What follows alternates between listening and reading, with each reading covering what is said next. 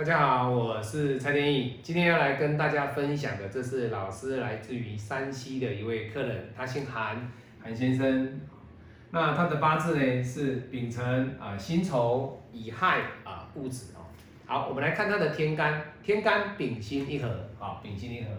好，那丙辛一合之后呢，他留下一个戊土，而这个戊土就是他的财运哦。那所以代表他的财天干有一个哦。那第四天有没有财？有。而这个财呢，它会直接克了亥水跟克了这个子水，也就是说辰土跟这个丑土会去克子水，会去克亥水，这代表了韩先生的八字的格局里面，它是一个财破印的特质。那财破印的特质，如果说他是以生意人的角度去看他的话，那他本身就是一个在外求财的特质的一个男命哦。那本身。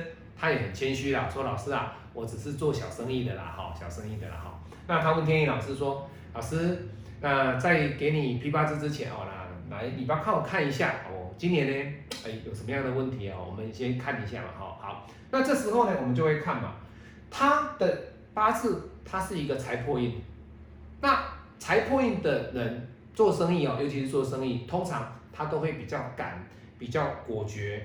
比较做事情会来的比较迅速，那往往呢，他会忽略了什么？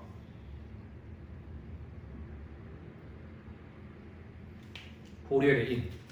那这个好不好？其实有时候你不能论说好与坏去衡量它，因为有时候财破印，你要看他当下他所做的决定是在哪一部分。好，所以天眼是没有办法去告诉各位说，哦，老师财破印这个生意呢就是不好，不是这样子的。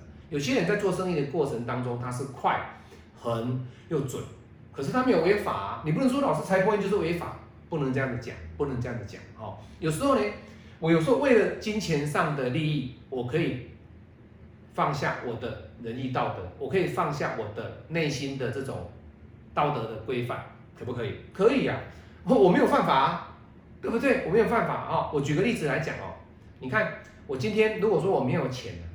那我为了去吃吃一顿饭，我为了能够图个温饱，有这有这个钱去买一个面包吃，我去路边跟人家乞讨，那别人给你五十块钱，你有了这个钱的，是不是拿到财？可是你刚刚是跟别人拉下脸去乞讨，那请问这个不是你想要的？印是什么？印就是违背了我内心的这样的一个尊严，我内心的一个精神上层面的一个想法。一般人好好的人怎么会去跟别人乞讨？那是不可能的嘛。所以相对的，财破印的特质里面，它不能说你破印就是违法哦，这个是绝对不可以这样子去思考的哦。那天意老师也批过啊，有的女孩子哦，天意老师的真正的客户啊，她是为了家家里面的因素。他必须去呃娱乐场所去上班，去赚一些钱啊，没办法，生活就是这样子。那为了去赚钱，在娱乐场所上班，这是破印呢，这就是破印呢。好，所以各位，这种财破印的特质是，基本上钱财啊会对他来讲比较重要，那印对他来讲会比较不重要。好，各位就是这个概念就可以了哈。好，那。他今年呢，出现什么样的问题？各位你看嘛，你跟别人合伙或者跟别人做生意，你只要是财破印，那一定是怎么样？一定是跟股东或者是跟你的同业之间呢，一定会有因为印的问题呢，会产生分歧的一个作用。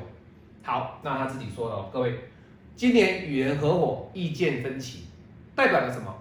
你的财破印特的一个特质嘛，合伙有分歧。这代表了你本身你的八字就不适合与别人合伙。那你说老师财啊财旺啊，那财旺如果跟别人合伙是不是会受伤？是没有错。可是他的八字的格局里面，从丙午走完之后走丁未，他根本就不会遇到伤害这个辰土跟丑土的这个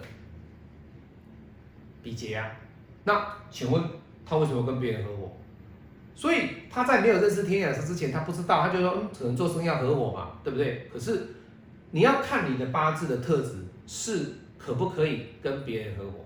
如果你的八字里面你的特色是不怕比劫，那你当然可以合伙。可是你的八字是不怕比劫的八字，你为什么要跟别人合伙？而且你自己跟别人合伙之后，你今天才出现说意见上的分歧，对不对？那就是你的判断出现的错误。那这个八字可不可以跟别人合伙？各位，我觉得不需要，不需要。为什么？丁位走完之后还有戊申呢？你看他的八字漂不漂亮？漂亮啊！申金也打不了辰辰土跟丑土啊，未土又多一个财啊，对他来讲，这个破印更严重而已嘛。那这个呢？土来生金，金来生水，这个是更漂亮的八字哦。也就是说，这一柱大运会比这一柱大运跟这一柱大运好。所以韩先生来讲，他跟别人合伙干什么？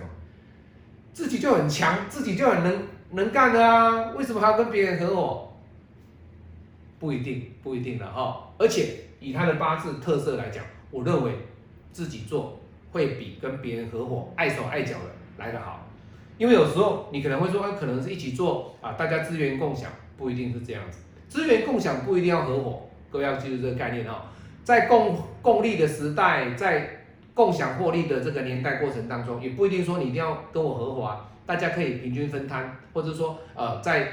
利润上的分配呢，可以白纸黑字讲好，这样就可以了，也不一定要合伙，不一定要合伙哦。所以今天天意老师要跟大家分享的就是说，我的财，我的财，我的八字格局的财适不适合与人合伙？那你看嘛，他的财是不是与人合伙？不需要啊，说实在的，不需要。那如果你有需要，那相对的，你的破运的这个价，这个人生的这种价值的一个意念呢？会产生你跟合伙人之间的冲突，为什么？你的合伙人可能说他的运不错啊，他会坚持用这种方式去做啊，可是你觉得不是啊？我就是要用比较不一样的方法去求财啊，那我们两个之间观念就已经背离了嘛？那背离会不会产生分歧？当然就会啊，当然是会啊。好，所以今天天意老师跟大家分享的就是要告诉各位。在你看八字的过程当中，你不能说哦，你的八字有财，你不能跟别人合伙，因为你财多就会被克。他哪有被克？他没有被克啊，他在这一柱四十六、五十六、七十六这三十年，他的大运里面是不太会被克的哦。好，那你会说，老师，那这样讲，那这样讲，我未来如果流年遇到生金，哎，遇到这个乙木，会不会克他？各位，乙木哦，哎。就不一定了哦，就不一定了哦。为什么？因为引木它会引亥一合，你想克它，克这个尘土，哎，要很努力耶，要很努力哦，各位要很努力耶，要很努力。所以相对的，不要以为说老老师，那你这样讲的话，引木可以去克尘土，所以它不可以遇到引年，不对，不对。好，你看明年嘛，明年是引年，难道这个引会去克尘土吗？不会哦。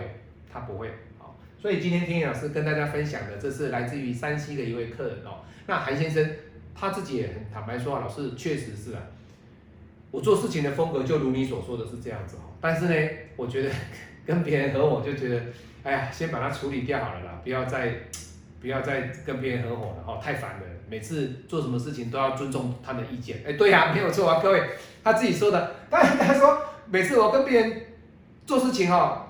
要冲的过程当中，可总是要去考虑到我的股东的想法。哎，各位，确实是如此，这就是我真正的案例，我跟各位分享。你如果说今天你有做生意的，你去看嘛。你现在在合伙的过程当中，你要不要尊重一下你的股东？要啊，要啊。哦，好，我是蔡天宇，今天跟大家分享的是老师来自于山西的一位客人啊。那下一堂课的案例分享呢，我们会来分析他的太太的八字啊。好，期待下一堂课，我们再见，拜拜。